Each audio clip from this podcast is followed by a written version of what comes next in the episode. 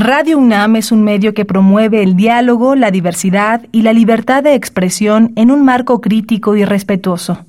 Los comentarios expresados a lo largo de su programación reflejan la opinión de quien los emite, mas no de la radiodifusora. La Facultad de Derecho de la UNAM y Radio UNAM presentan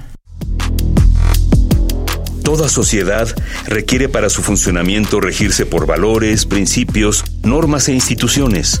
A diario escuchamos, leemos y opinamos sobre temas relacionados con la legalidad. Pero, ¿verdaderamente conocemos nuestros derechos y obligaciones? Tu participación es indispensable. Acompáñanos. Derecho a debate. En la cultura de la legalidad participamos todos. Conduce Diego Guerrero.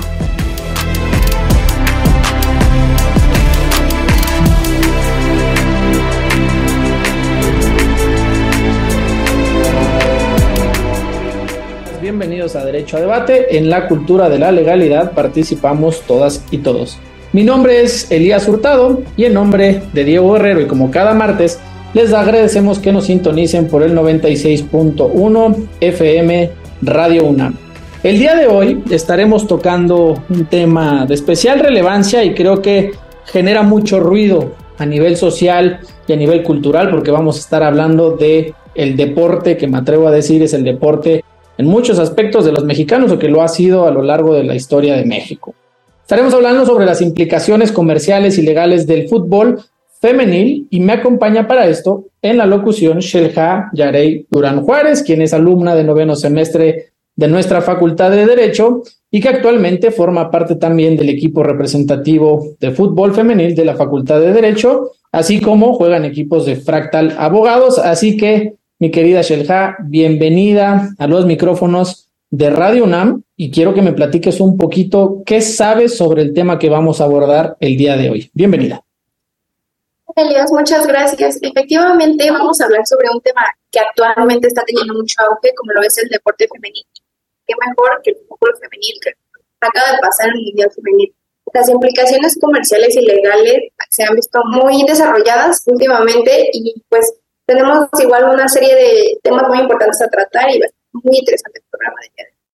Que además hay que destacarlo, Shelja es alumna de noveno semestre, pero no solo es alumna de la Facultad de Derecho y de noveno semestre, sino que está cursando también la materia de Derecho Deportivo, que me atrevo a decir y que para mí es una honra que yo pues, sea el primer maestro en la historia de la Facultad de Derecho en impartir esta materia. Entonces, tenemos un avance significativo, ya la presencia como tal de esta materia para la formación de las futuras juristas y de los futuros juristas explica que es una industria con su especial reconocimiento. Pero bueno, vamos a escuchar primero las voces universitarias para saber qué opina nuestra comunidad sobre el tema que estaremos abordando el día de hoy y regresamos a presentar a nuestra invitada. No se vayan, esto es Derecho a Debate. Las voces universitarias.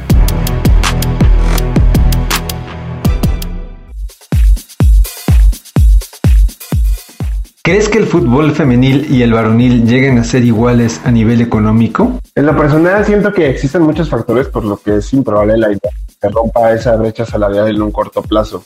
Se necesitaría invertir en cobertura mediática para que la gente también se interese más por el fútbol femenino, también invertir en el desarrollo del fútbol femenil para que existan infraestructuras adecuadas para incrementar el potencial de las jugadoras y lleguen a un nivel muy alto que pueda ser equiparable al de las estrellas del fútbol varonil. No, no creo que se llegue a igualar porque aún hay mucha discriminación de género. Siento que mínimo dentro de 15, 20 años y eso dependiendo, posiblemente se llegue a igualar, porque tan solo el masculino siempre se transmite a nivel este de televisión y en canales que son comunes para gente que no tiene canales de paga.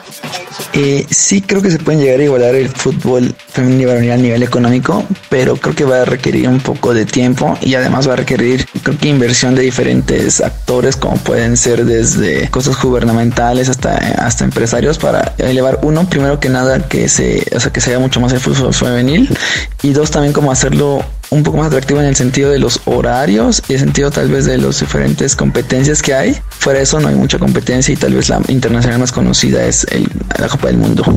Bueno, yo opino que no creo que se llegue a igualar el nivel económico del fútbol femenil al varonil. Porque por desgracia el fútbol varonil mueve más que el de las mujeres. Apenas está empezando el fútbol femenil a tomar fuerza en cuanto a nivel mundial y las ligas están tomando forma apenas.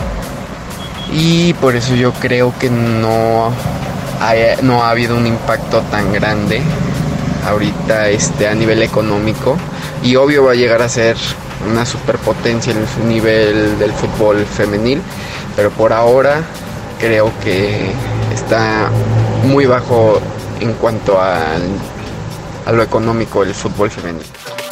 Pues la verdad yo creo que no, porque, bueno, a mi punto de vista, el fútbol es como esa parte más arraigada del machismo.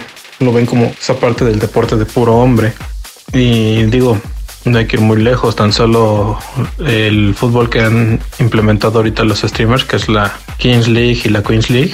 La cantidad de gente que ha ido a ver los partidos no es lo mismo de la Kings League a la Queens League. De hecho, hace como dos meses pasó que había un evento así masivo de las dos ligas, este, y pues como jugaron primero los hombres, pues inmediatamente terminó el partido del hombre y más del 80% de la gente que estaba en el estadio se fue. Nada más se quedaron como el 20 viendo la final de las de mujeres. La cosa es que podría llegar a serlo, sí, pero la cosa es como la FIFA manejaría este show que es el fútbol femenil, tanto como maneja el fútbol masculino. Es decir, hacer nombres como Morgan, Rubiña, etcétera, de nombres femeniles, hacerlos tan grandes como Cristiano Ronaldo, Messi, Lam, etcétera. Así que todo estaría en manos de la FIFA y sí se podría hacer que el nivel económico sea igual o parecido.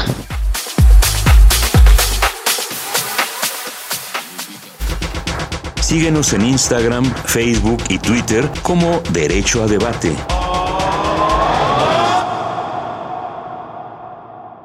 Escuchas Derecho a Debate.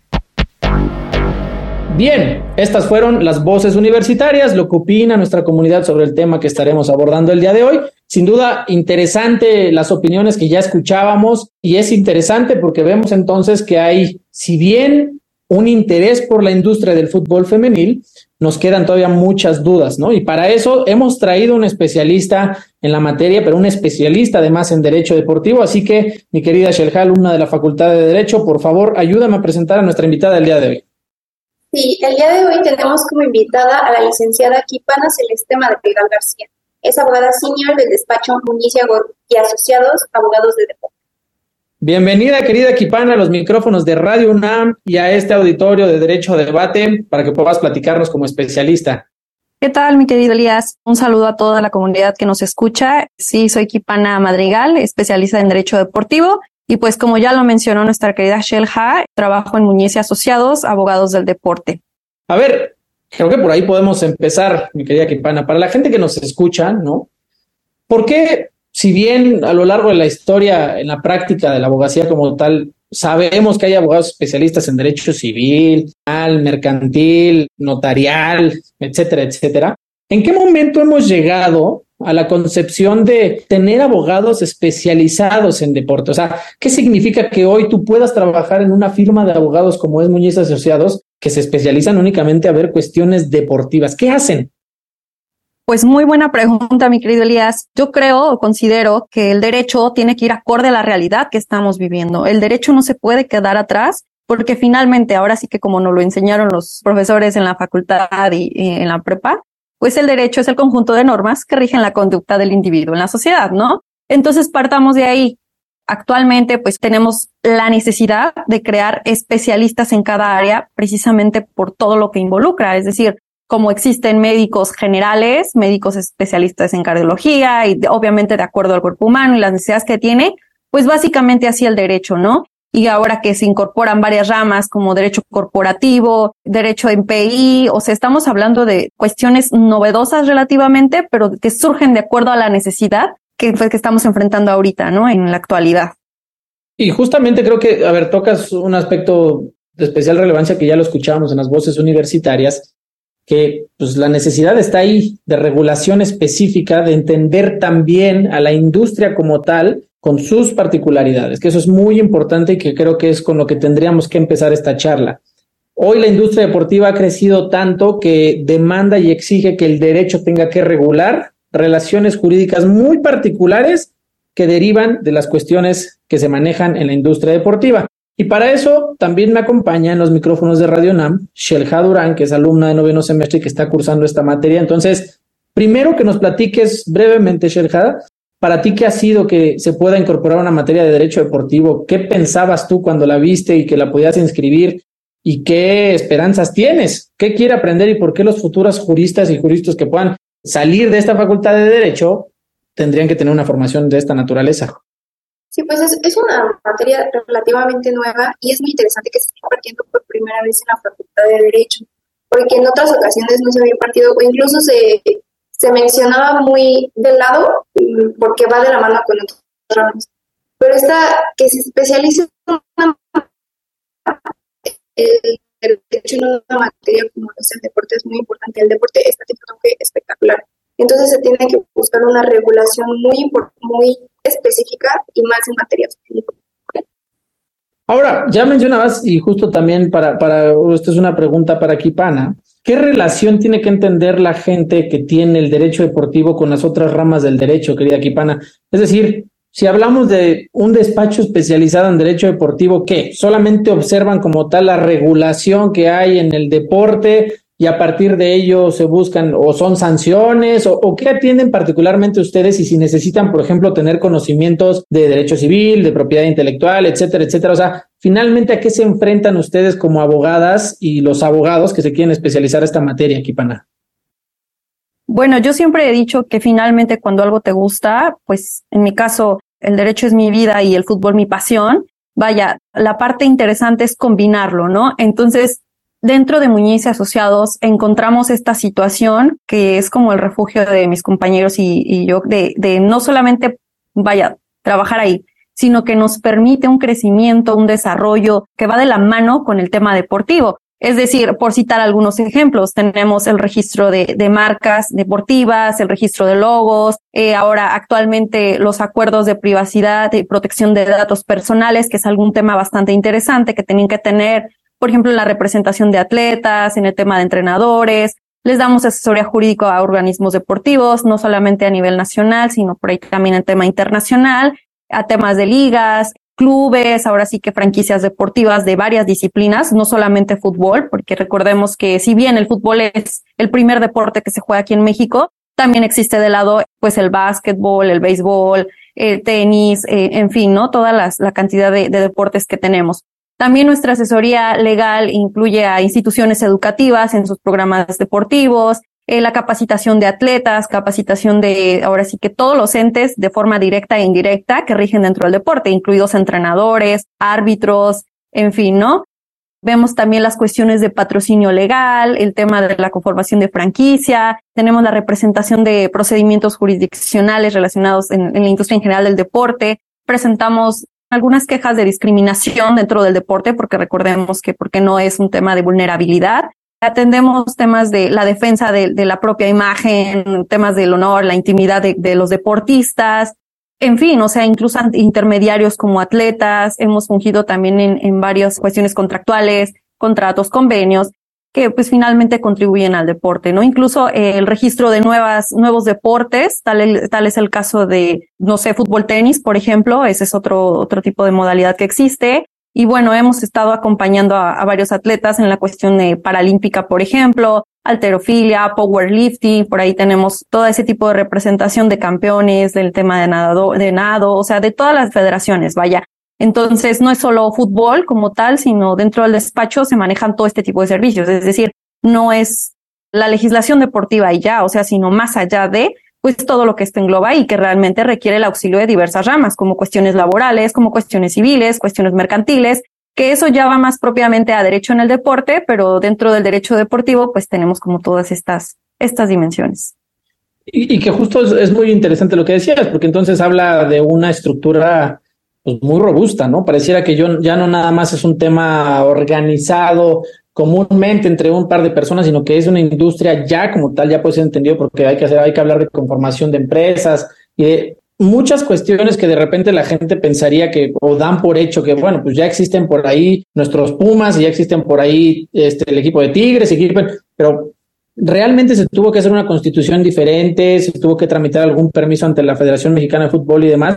Vamos a ir entrando hacia allá, ¿no? Así que te pido que porfa no, todavía no toquemos ese punto, pero para eso también está por aquí en los micrófonos de Radio UNAM, Shelja Durán, alumna de la Facultad de Derecho, a quien me gustaría preguntarle pues, ¿cómo entienden ustedes el compromiso? Tú eres apasionado, tú juegas, podríamos empezar por ahí, Shelja. Tú juegas eh, fútbol y si sí juegas, ¿qué juegas? En específico, soccer, todo lo que nos decía ya ahorita Kipana. Sí, pues sí juego fútbol y afortunadamente en la facultad de la universidad me ha permitido formar parte de los equipos de la facultad de Derecho como son el de soccer, el de fútbol rápido, fútbol 7 y futsal que pues aquí también entra la parte de difusión, ¿no? Que cuántas niñas pueden llegar a necesitar para que tengas que utilizar las mismas para todos los equipos. Muy padre esta, pues, esta apertura que nos da la universidad para formar parte de distintos equipos. Y que un poco habría que hacer aquí la distinción, este Shelja, muchas gracias, sobre Kipana. Las necesidades son las mismas de cuando esto se jugaba como un deporte amateur y veíamos que muchas mujeres estaban interesadas en desarrollarse en este deporte a las necesidades que tienen hoy las jugadoras profesionales, ¿no? Hay que destacar esta parte de profesionalización. ¿Las necesidades son las mismas o, o cómo regula esto el derecho deportivo, Kipana? ¿Son las mismas reglas o se tienen que entender estas relaciones de manera distinta? Bueno, vaya, por partes, igual. Afortunadamente me tocó a mí, que igual yo también soy jugadora de fútbol soccer, donde justo eh, me toca la transición, que entra la liga, la liga en este caso MX, que es la que se encarga de, de la profesionalización de las jugadoras. Entonces tenemos, yo antes jugaba el sector amateur, lo jugaba pues a lo máximo que se podía aspirar, ¿no? Eh, ya después entra el tema más profesional, pero pues sí, realmente ha llegado pues poco a poco, ¿no? Ha sido, ha ganado, ahora sí que, que campo. En este caso, las condiciones o las necesidades que se están requiriendo de acuerdo a, la realidad, pues no, no son las mismas. Si bien antes lo, lo más que se podía aspirar era una, justa universitaria y competir a nivel nacional y ser seleccionada mexicana y eso era como lo que entonces, además de la liga amateur que propiamente no existía, muchas de las jugadoras que jugaban en ese nivel después mudaron a la liga profesional, ¿no? Pero esto ya fue hasta que hizo su creación. En el caso, por ejemplo, ahora, ahora ya es un tema más formal, como el tema de que ya son jugadoras profesionales y como tal, ya adquieren la importancia y la relevancia de cualquier otro empleo, ¿no? En teoría debemos de partir de esa, de esa manera, pero las necesidades, francamente, no, no, no son las mismas, vaya. Sí, claro, porque aparte lo que decíamos, ¿no? Este, por ahí tenemos una ley especializada en la materia, ¿no? Una ley especializada en la materia deportiva como tal, no te digo nada más en, en temas relacionados al fútbol, pero que finalmente esto da una pausa y una pauta más bien a que ya es necesaria regular estas actividades específicas, ¿no? Es, es una demanda como tal al derecho. Pero bueno, tengo los micrófonos de Raunam también a Shelja para que pueda plantear una pregunta sobre la mesa. Así que, Shelja, adelante, por favor. Sí, pues en la línea de que estábamos viendo que practicabas más el fútbol amateur, quería preguntarte como que cuáles son los desafíos más significativos que has visto que se ha enfrentado el fútbol femenino en los términos tanto de normativa, regulación, con el paso del tiempo de que lo empezaste a jugar hasta ahorita? ¿Qué cambios has visto y qué desafíos? Eh, bueno, ha sido bastante reto porque finalmente partamos desde una situación. Las actividades deportivas en general, realmente los hombres lo hacen como, vaya, el sexo masculino lo utiliza como un tema más de recreación, de, en un tema más de para tema libre y, y, diversión, ¿no? Y en el ámbito, pero desde la perspectiva femenil, vaya, pues es un tema más como por estar en condiciones adecuadas de salud, por una cuestión más, eh, no propiamente a la práctica lo que va, sino al estado físico, vaya. Entonces es como más que nada un mantenimiento. Entonces, cuando llegamos al tema de fútbol amateur, pues nos encontramos con diferentes retos. Entre ellos, pues el fútbol femenil siempre es como las canchas simplemente, ¿no? Este, a las mujeres era mucho más difícil presentarles infraestructura, o una clara visibilidad o una incorporación, o sea, es decir, los, no le daban una visibilización, que ojo, no, no porque no, no se le diera la visibilización significa que no estuviera, ¿no? En este sentido. Entonces ahí es importante hacer visible no solo el tema del fútbol, sino el cualquier deporte femenino en espacios públicos y accesibles, de acuerdo a, lo que realmente te marca la normatividad, ¿no? Igual, por ejemplo, eh, sí tenemos una ley que regula la materia, al igual que en las cuestiones que mencionábamos de cuestiones laborales, pero eh, pues hoy en día es una cuestión más de, vaya, realizar distintas acciones para mejorar la situación del deporte femenino de forma general. Les digo, desde el tema de la creación nueva, relativamente nueva, que fue la Liga de Fútbol Femenil, hasta lo que implicaba antes de ello, como les digo, infraestructura, no solo en eso, sino las, las, el difícil acceso, vaya, que tú tienes como jugadora, que igual en esta parte me, me lo puedes entender un poquito ahí, Shelha, porque a nosotros se nos daba la opción de o trabajas y estudias o juegas fútbol. O sea, realmente a las mujeres no se nos permite más allá de tener un acceso ahí en esas condiciones. Incluso, pues bueno, uh, tenía yo unas maestras ya en mi nivel de licenciatura me decían, es que del fútbol no vas a vivir, ¿no? Inclu en cuando me tocaba irme a torneos o eventos, pues fuera, ¿no? Del, del estado o que me implicaba una falta a clases. Entonces, ha sido muy difícil, sí, porque pues en ese entonces muchas, no solo yo de mis compañeras, era entrenar, era ir a trabajar, era llevar una buena, pues unas buenas materias o buen promedio y al mismo tiempo estar practicando. O sea, realmente es dividirnos en muchas cuestiones y era algo, pues vaya, que, que nos forja de cierta forma el carácter, pero no es igualdad, eh, no, es, no, estamos en un parámetro de, de equidad con respecto al tema varonil, que es algo de lo que justo mencionaba y que pues claramente ahí, ahí lo podemos ver, ¿no?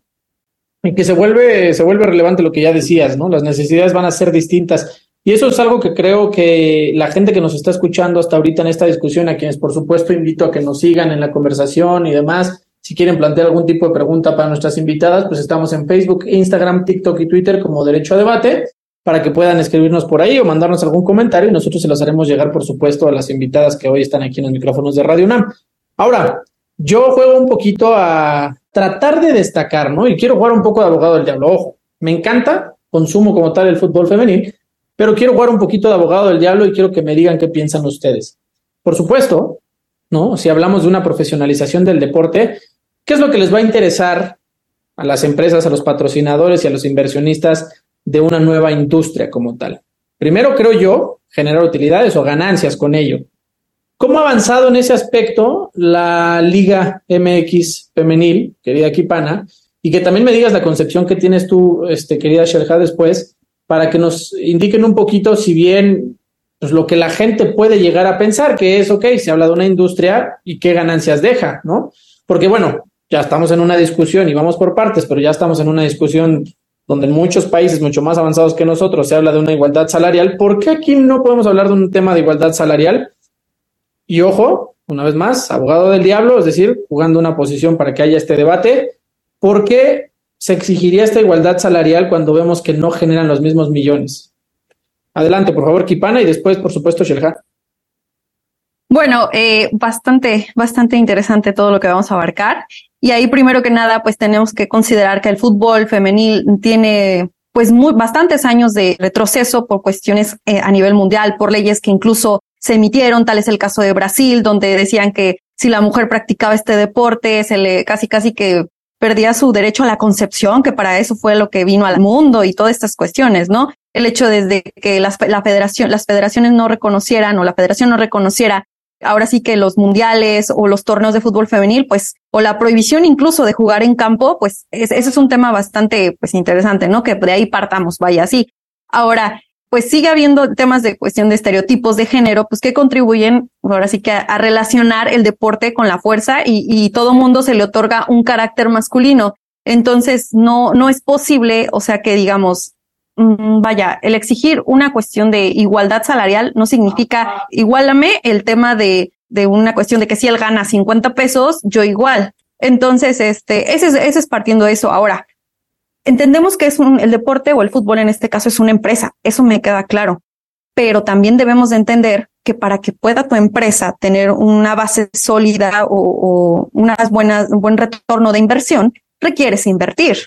Entonces, al menos los primeros años, considéralo que lo vas a, que no vas a generar ganancias. O sea, eso es real, eso es claro que sí, así es. Entonces, no puedes esperar que tu retorno de inversión sea los meses o al año, al primer torneo o al segundo torneo, con ganancias millonarias. En este caso, porque estamos hablando de que el fútbol femenil empieza a ganar terreno dentro del mundo, más presencia, estamos, está generando. Entonces no puedes tú llegar diciendo, ah, es que me genera pérdidas.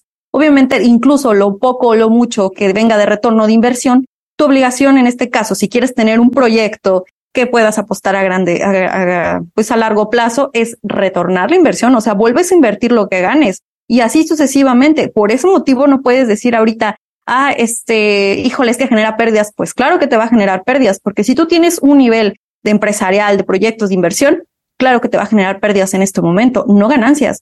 Pero a la par de cinco años, cuando mucho, eh, que es más o menos lo que yo considero que puede ser retornable, vas a empezar a ganar, ¿no? En este caso, pues lo vemos reflejado en varios clubes y sí, muchos equipos, simplemente tanto varonil como femenil, que no le invierten lo suficiente, pues obviamente no quieren como ver un buen empresa, una buena empresa o, que tenga una, una, base sólida económica que pueda ello reflejarse en la nómina, que pueda reflejarse en torneos, en fin, todas estas cuestiones. Ahora, el tema de solicitar un tema pues de igualdad salarial no es, es precisamente lo que mencionaba, o sea, no porque los hombres ganen 100 pesos, tú también tienes que ganar 100 pesos. Claro, que sería lo ideal, porque finalmente recordemos que el fútbol es un trabajo y que al igual que, que cualquier otro, pues desgraciadamente sí, sí la mujer siempre tiende a ganar menos por el simple hecho de ser mujer, vaya. Son cuestiones que van más allá y que aunque las autoridades de sus, de sus distintos ámbitos públicas y privadas han estado incrementando protocolos para favorecer la igualdad o vaya, para tener un tema de igualdad, que no es una cuestión de favoritismo, sino realmente justo. En este caso, pues es lo mismo, solamente se exige lo que realmente es. En eh, por ejemplo, si tú consideras cuántos temas de selección tienes a ti como jugadora, no sé, Mónica Ocampo, perfecto, eh, no va a ser la misma que, que, no sé, gane alguna otra chica que va entrando al fútbol profesional, ¿no? Eso, eso creo que es lo que tiene que valorarse y el desarrollo, porque más allá de una persona que tenga un trayecto deportivo, que se haya sido una representación de la selección mexicana o que tiene más reflectores, a otra, incluso que sea su compañera que no tiene reflectores o una cuestión más eh, visible, por así decirlo, pues va a ser difícil que gane lo mismo, ¿no? Entonces, también en las mujeres en el deporte, básicamente a la actualidad, su único papel es decorarlo, o sea, y no lo digo yo, lo, lo, decimos en las notas periodísticas, que claramente un tema, por ejemplo, ahorita, Nailea Vidrio, cuando Nailea Vidrio se le ofrece la oportunidad de ser jugadora, ella era modelo. Entonces, eh, las notas periodísticas decían, se pierde una modelo y se va a jugar. O sea, como si fuera algo, una cuestión mala. O sea, cuando la realidad es que Nailia Vidrio es talentosa. O sea, esas son cuestiones que, que dices, bueno, ¿en qué sentido pues, la toman en serio por lo que es, por su trabajo? Y no propiamente por una cuestión de, de estereotipo, ¿no? Vaya.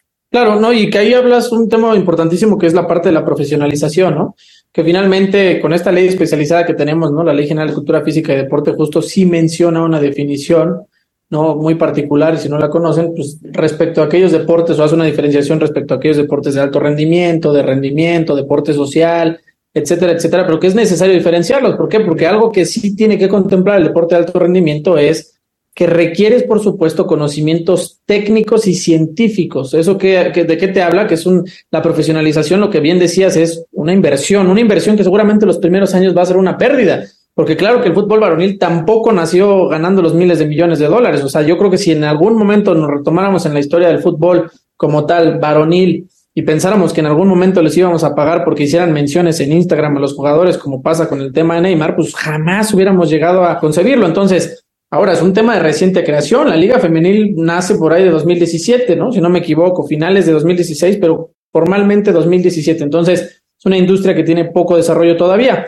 Para eso también nos acompaña Sherja. Sherja, ¿cuál es tu opinión también complementando esto que decía Jackie Pana respecto a la profesionalización del deporte femenil, ¿no? ¿Cómo se ha vivido esta transición? Lo que ella decía de la igualdad salarial, porque aparte la igualdad salarial me parece que es un tema pues, de una discusión aparte, porque justo, pues tampoco los hombres se gana lo mismo, ¿no? O sea, es decir, se puede hacer estas diferencias, pero que es muy basado y muy tasado a entender cuáles son las necesidades de esta industria. Si estás hablando de un deporte profesional, pues no les puedes pagar lo que empezaba, cuando empezaba la liga, dos mil, tres mil pesos, que obligabas a las jugadoras a dedicarse a otra cosa. Muchas estudiaban y demás, tenían un desarrollo, como bien decías, se hizo un acompañamiento a lo mejor del fútbol colegial, ¿no? Por ejemplo, un caso como Sherka, que jugaba en la escuela y que después dicen, oye, es talentosa, invítala a jugar de manera profesional. Entonces, pues allá vamos, vamos dándole estructura, pero Shelha, ¿qué puedes complementar de esta opinión? ¿Cómo te sientes tú? Y después que puedas plantear alguna pregunta sobre la mesa, por favor, adelante. Sí, pues justo también comparto la opinión de Equipana, que la Liga MX no se ha dedicado a poder invertir en sus jugadoras y en su desarrollo de la liga. Por ejemplo, actualmente las jugadoras ganan más por patrocinios y por niños que por el sueldo que puedan percibir como jugadoras de fútbol femenil. Y pues también dejando de lado la Liga MX, lo vemos actualmente en el Mundial donde a las ganadoras me parece que les dio menos de la mitad de lo que se les a la rama varonil. La rama mundial femenil fue de 110 millones de dólares, cuando a la varonil fueron casi 400 millones de dólares. Pues es una diferencia abismal. ¿Qué se tiene que hacer? Como menciona Equipana, se tiene que invertir y si no te está logrando dar ganancias, esta inversión se reinvierte. Lo vemos mucho también en los boletos de entradas a los partidos de Liga MX femenil. Te cuestan 50 pesos y están al 2 por 1 y aún así los estadios no se llenan. Entonces, ¿qué se tiene que hacer? Tienen que seguir fomentando estas prácticas para que crezca la rama mínimo en Liga MX femenil y así esta inversión te esté dando una, una ganancia. Bueno, más o menos con esta línea argumentativa te quiero preguntar a ti, Kipana, ¿qué medidas o políticas específicas tú crees que se puedan implementar para ir cerrando esta brecha pues de salarial, ¿no? Y en cuanto a género, que se pueda pagar, si no lo mismo como tú mencionas, pues se puede aumentar lo que perciben las jugadoras, porque también existe la parte machista, ¿no? De yo por qué voy a consumir fútbol femenil si no me está vendiendo o qué te vende el fútbol femenil cuando no se trata de eso. Bueno, sí es un espectáculo, pero tiene que dejar de lado estas ideas machistas. Sí, sí, de hecho, justamente esa es una pregunta bastante interesante porque, bueno, para poder ir acotando estas brechas que existe, bueno, el fútbol, vaya, en México, no nos vamos lejos. ¿Qué pasa con la infraestructura eh, en fútbol en general? Estamos hablando de primera división, de expansión, de segunda, en fin ok, tenemos que las jugadoras difícilmente tienen una formación desde pequeñas y pues bueno, más adelante pues ni qué hablar, ¿no? Ahora, esta misma, esta misma administración que se encarga de llevar a cabo, conducir el tema varonil, son las mismas que están al frente del fútbol femenil. Entonces estamos hablando de una cuestión que, digo, sin, sin generalizar, pero realmente es importante que conozcan su producto hablando de una empresa. Está mal dicho, pero si no conoces y no conectas con estas necesidades que tiene el fútbol femenil o vendes el enfoque al fútbol femenil, vaya, se va a oír un poco mm, coloquial el, término, pero es como si un vendedor a ti te dijera, te vendo un paquete de embarazo por el tema de, de que estos analgésicos, de que esto para la maternidad, o sea, es difícil, vaya, a lo que voy. Si los hombres que están al frente dentro de la industria realmente no buscan o no quieren, no aman su producto, en este caso, si no entienden las necesidades de las mujeres, si no se casan con él, si no empatizan con él, difícilmente lo van a vender. Entonces necesitas ahí alguien que pueda entender esto. ¿Para qué? Para poder plantear, eh, ahora sí que, pues reforzar el apoyo a las mujeres, organizar foros y espacios de, de intercambio justamente con el propósito de generar y difundir el conocimiento en relación a todos aquellos aspectos que puedan contribuir a, pues a la consecución de la igualdad en efectiva entre hombres y mujeres, en este caso en el tema laboral. O sea, si tú vendes las playeras, si tú le inviertes a, los uniformes, vas a ir ganando terreno. Les digo, no, no es, si vas por ahí, por la vida diciendo, es que genera pérdidas y genera pérdidas, en lugar de buscar una solución o buscar cómo vender ese producto de acuerdo a las necesidades actuales, claro que va a vender, Tal es el caso de que actualmente Nike acaba de lanzar las zapatillas especializadas para mujer. ¿Por qué? Porque el, temas científicos, digamos así, todos los, todos los productos, las medicinas, los, los coches, todo está sustentado en una anatomía varonil. Entonces, no teníamos nosotros ni siquiera unas zapatillas especializadas para nosotros, que ahí ese es otro tema que, que en su momento igual a lo mejor se toca, pero realmente son necesidades básicas y que yo como jugadora y que como profesional te puedo decir, ¿no? Entonces, yo creo que es esto, es esto. O sea, enfócate en tu producto, véndelo, y, pero que haya un acompañamiento. Ahora, no significa que los hombres no hagan un buen papel en ello, pero sí necesitan mucha capacitación. O sea, busquemos productos que sí quieran favorecer al, al fútbol femenil y contribuir. Ahora, también dejar de sexualizar a la mujer, eso es bastante, bastante bueno, porque es más, debería de hacerse así, porque finalmente les digo, cuando hablamos de deporte, inmediatamente pensamos en fuerza y masculinidad, o sea, cuando la realidad es que no. tenemos muy buen espectáculo en el fútbol femenil y no es comparación, porque también lo manejan como el deporte para, para humanos pequeños, ¿no? Donde todavía tenemos jugadoras que no tienen ni su propio jersey, sino son, son jerseys de los hombres de la 20 que les comparten a, a las mujeres y que realmente no atiende la necesidad de, de, una playera, vaya, una simple playera que no está acorde a las necesidades de ellas. Entonces, son muchas cuestiones que más allá de, de simplemente quejarse o ir por la vida este, diciendo esta, esta discriminación, realmente sustentarla y tratar de resolverlo, ¿no? Es, esa es mi opinión para ir disminuyendo no solamente la cuestión de una brecha salarial, sino ya estás invirtiendo en este proyecto, pues hay que hacerlo de una manera más adecuada y canalizada, ¿no? De acuerdo ahorita a las, a las cuestiones de necesidad que existen, que son campos de oportunidad, áreas de oportunidad, que yo invito a que se especialicen en ello. Y que me encanta cómo lo tocan, porque la verdad es que es importantísimo que la gente que nos escucha, por cierto, estamos hablando de implicaciones comerciales y legales del fútbol femenil particularmente, o sea, esto nos podría dar hasta para una temporada completa derecho a debate de hablar de los distintos deportes, pero en este caso hemos escogido el fútbol femenil, que es el que, pues, de alguna manera ha cobrado más relevancia, sobre todo en nuestro país, por tratarse de, digamos, el deporte nacional que por naturalmente o culturalmente hemos o, o practica la gente en México. Entonces, algo que yo retomo de, de nuestras invitadas del día de hoy es principalmente que la gente que nos está escuchando entienda que la industria es diferente y que por ser diferente no quiere decir que esté mal no es que una sea mejor que la otra, eso es lo principal, o sea, no es que tengamos que entender que la, que la industria del fútbol varonil es mejor que la del femenil, no es así. Y eso es lo principal que tienen que tener en mente. Segundo, para consumir esta industria del fútbol femenil, por supuesto, partamos de, primero, que estamos hablando también del deporte como tal, de un derecho fundamental o de un derecho humano. Entonces, hay un tema además de un libre desarrollo de la personalidad, etcétera, etcétera, en donde tenemos que entender y culturalmente aceptar que tiene que haber un respeto a la mujer. Y ese respeto a la mujer la promovemos todas y todos. Es una cultura que vamos a ir construyendo.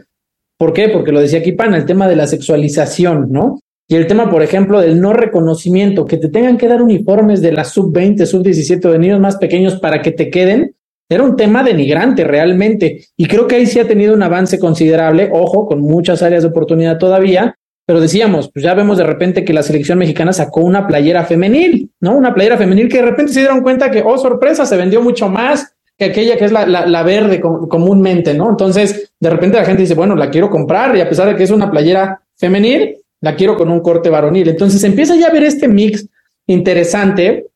Hoy lo decías tú también con el tema de la profesionalización en la parte de los zapatos, donde una empresa del tamaño de Nike hace un reconocimiento y dice, oye, ¿sabes qué? Tenemos que hacer unos zapatos de fútbol para que puedan jugar adecuados a la forma, a la fisionomía o a la, o a la anatomía concretamente del pie de una mujer, con las necesidades que tiene el mismo.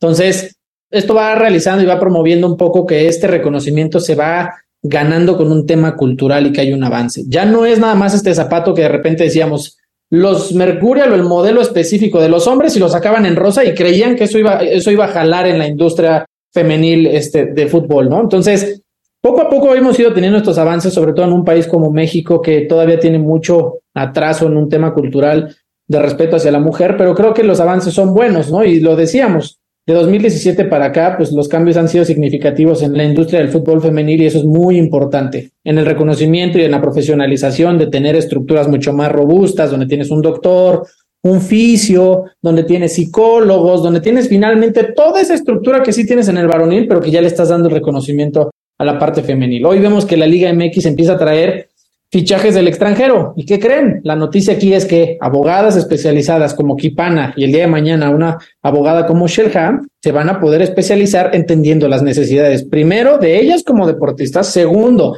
todo lo que se necesita para ser una, una jurista y tercero, una jurista especializada en derecho deportivo. Entonces, creo que esos son los avances significativos.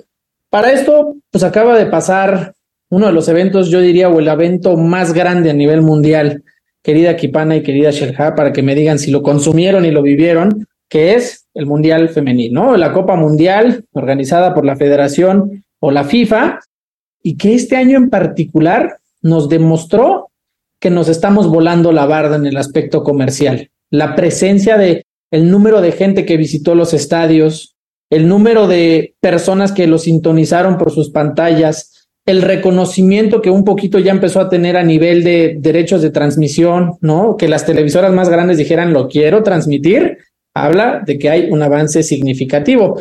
Quiero saber cuál es tu opinión, Sherja, de esto. ¿Por qué crees que viene este avance para que después Kipana nos pueda un poco complementar qué significó también la Copa Mundial Femenil? Adelante. Sí, pues justo es un tema muy, muy reciente y muy importante porque como sabemos este Mundial Femenil rompió récords, fueron casi dos millones de asistentes entonces, wow, o sea, dices, wow, y toda la implicación comercial que hay detrás, con los uniformes, uniformes de local, uniformes de visita, como las chicas, ellas decidieron cambiar el uniforme de visita, decidieron, ok, va, el de local va a ser igual al varonil, pero el de visita vamos a tener algo algo que nos identifique, ¿no? Que nos diferencie de la, la rama varonil. Entonces eso empezó a implicar, pues, más ambiente comercial o que hubieran más árbitras entonces esto, wow, es una implicación que nos está llevando a una mayor visibilidad del fútbol femenil a la actualidad. Y que justo creo que tú puedes complementarlo, Kipana, ¿no? Pero esta parte de lo que decías mencionó un aspecto importantísimo en estas relaciones indirectas que a veces se tienen en la industria, que es, por ejemplo, la presencia de los árbitros. Hoy hablamos ya de árbitras, que también se están formando, que es un tema no nada más de casualidad, ¿no? O sea, llegar a una, a una Copa Mundial no solo como futbolistas, sino también de repente del aspecto de los árbitros, que son estos jueces encargados de alguna manera de, de que el deporte se apegue lo más posible a, sus, a las normas naturales de este deporte del fútbol, pues ya hay una presencia, habla de una presencia importante en el mundo de la mujer que habla muy bien de la industria. Entonces, ¿cómo viviste tú también esta Copa Mundial? ¿Quién fue ahora sí que tu candidata a ganar? ¿Qué equipo? ¿Qué selección? Y cómo se vivió un poco, pero también visto desde los ojos de alguien especialista en el tema. Híjole, me, emociona mucho, sobre todo porque sí, sí me tocó verlo algunos partidos, sea pues, en la madrugada. Entonces al día siguiente que tengo trabajo y, así, pues ahora estuvo bastante, valió la pena, ¿no? Y yo creo o considero que, que este mundial, sobre todo, marca un antes y un después, ¿no? En la historia de fútbol femenil. Porque como menciona Shelka, o sea, se batieron récords de público, de asistencia, de los televidentes, bueno, la mejora, la calidad, el nivel de juegos, el hecho de que por primera vez tuvimos 32 selecciones que son las mismas que la misma cantidad de, equipos que jugaron, igual que en la varonil. O sea, estamos hablando de cuestiones bastante buenos, ¿no? Y que incluso superó expectativas en todos aspectos. Hablamos del deportivo, social, comercial, económico, de todo esto. Entonces, eh, bueno, mi selección favorita era, era Colombia, realmente que yo esperaba otra situación, pero o sea, realmente me sorprendieron muchas cosas, entre ellos es el que se dejara fuera a las bicampeonas, tetracampeonas de, del mundo, ¿no? Que es la selección de Estados Unidos, que Alemania no llegara a pasar ni siquiera como a los finales, que, que tenemos, o sea, eh, enfrentamientos de, de, selecciones de primera que, que, wow, o sea, realmente esto nos habla de muchas cuestiones, entre ellos pues, la triste decepción de que no pasó México,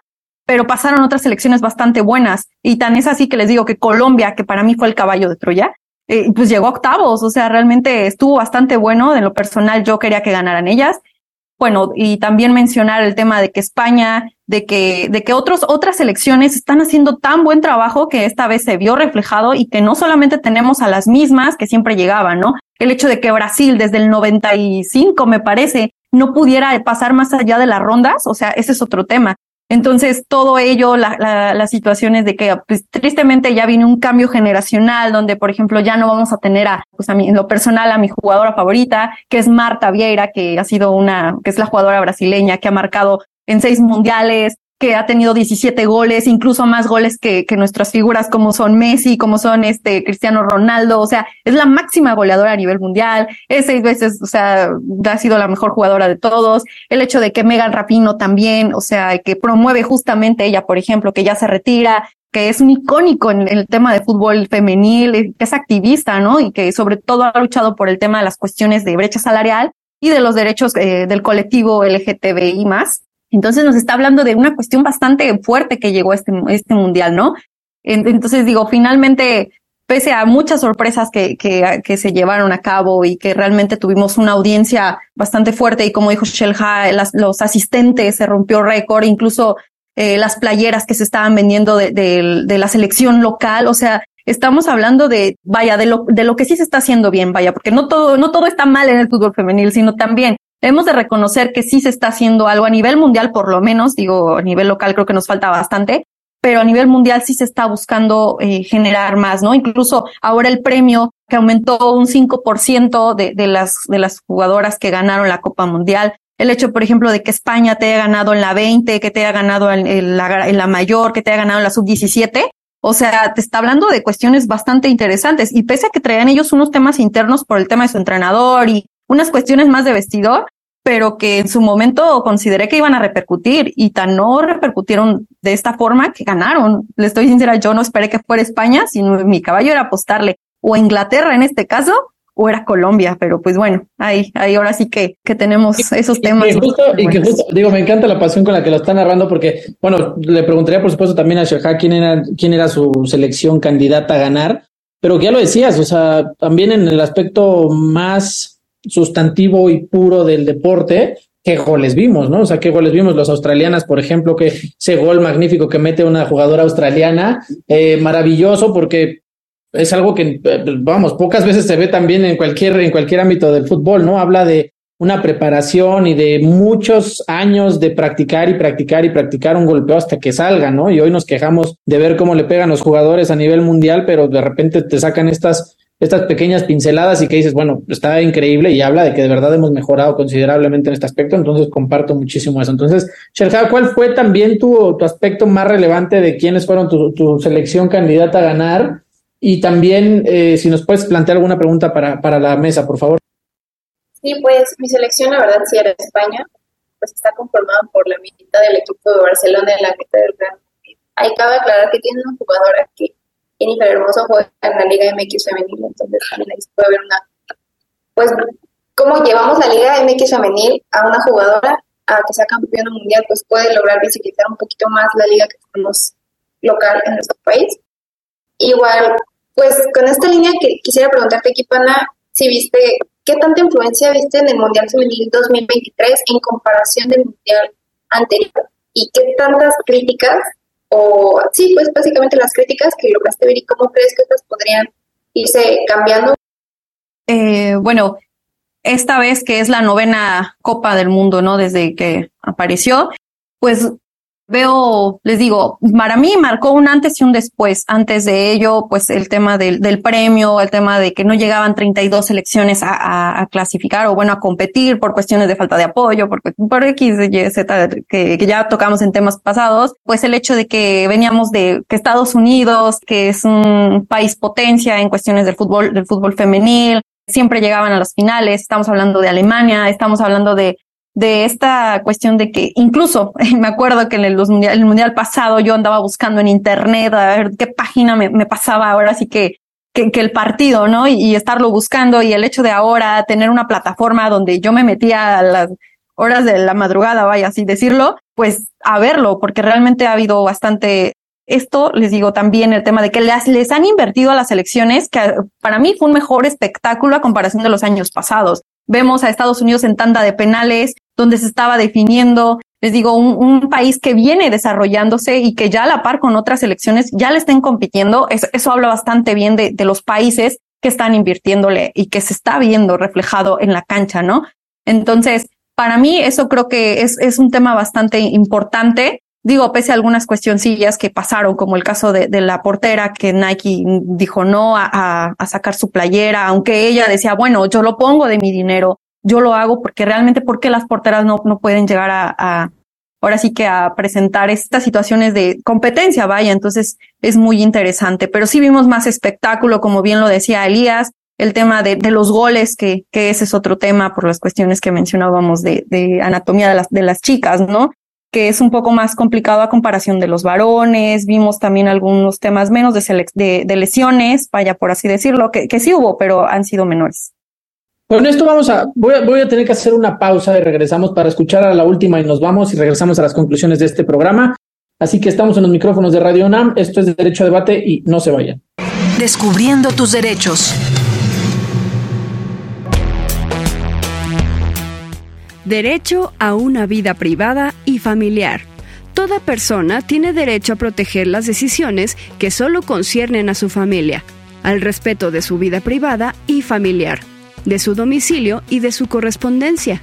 Decisiones como el común acuerdo en el orden de los apellidos de los hijos son ejemplo de esto, pues no hay razón alguna que justifique que deba anteponerse el apellido del padre. La autoridad pública no puede tener injerencia en el ejercicio de este derecho, a menos que la intervención esté prevista por la ley y sea una medida necesaria para la seguridad nacional, pública, el bienestar económico del país, para la defensa del orden y la prevención de un delito, como pueden ser violencia doméstica, infantil o a personas adultas mayores, para la protección de la salud o de la moral de una o varias personas, o para la protección de los derechos y las libertades de los demás.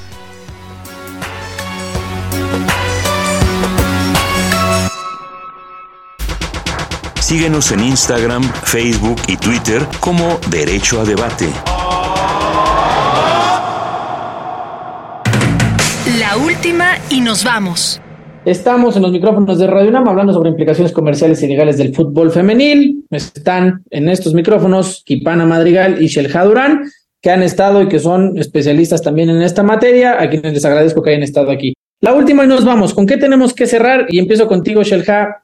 Cerramos en 30 segunditos. ¿Qué mensaje se tiene que llevar la gente que te está escuchando ahorita en Radio UNAM?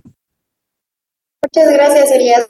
Pues yo quiero quedarme con todas estas implicaciones comerciales y legales de femenil. La gente debe de consumir, debemos seguir consumiendo no solo el fútbol femenil, sino el deporte femenil, para que este siga viéndose más visibilizado y tenga un mejor desarrollo. Así que gracias por eso. nos escucha, hay que consumir nuestro deporte femenil y apoyarlo. Muchísimas gracias, Shelja, por haber estado en los micrófonos de Radio UNAM. Kipana Madrigal, la última y nos vamos. ¿Con qué quieres cerrar? Pues que no nos vayamos con el mantra de que el fútbol femenino no genera, ¿no? Que se ha repetido por aquellos que quieren desprestigiar esta disciplina y, y que tan es así que queda evidenciado e, en este mundial, ¿no? Entonces yo los invito a que también se capaciten, a que se informen, a que consuman el fútbol femenil porque tan solo los temas que mencionamos son la punta del iceberg. Entre ellos, pues hay, hay que seguir buscando, ¿no? Y pues agradezco que me hayan invitado y, y, pues de verdad es, es un honor haber estado por aquí.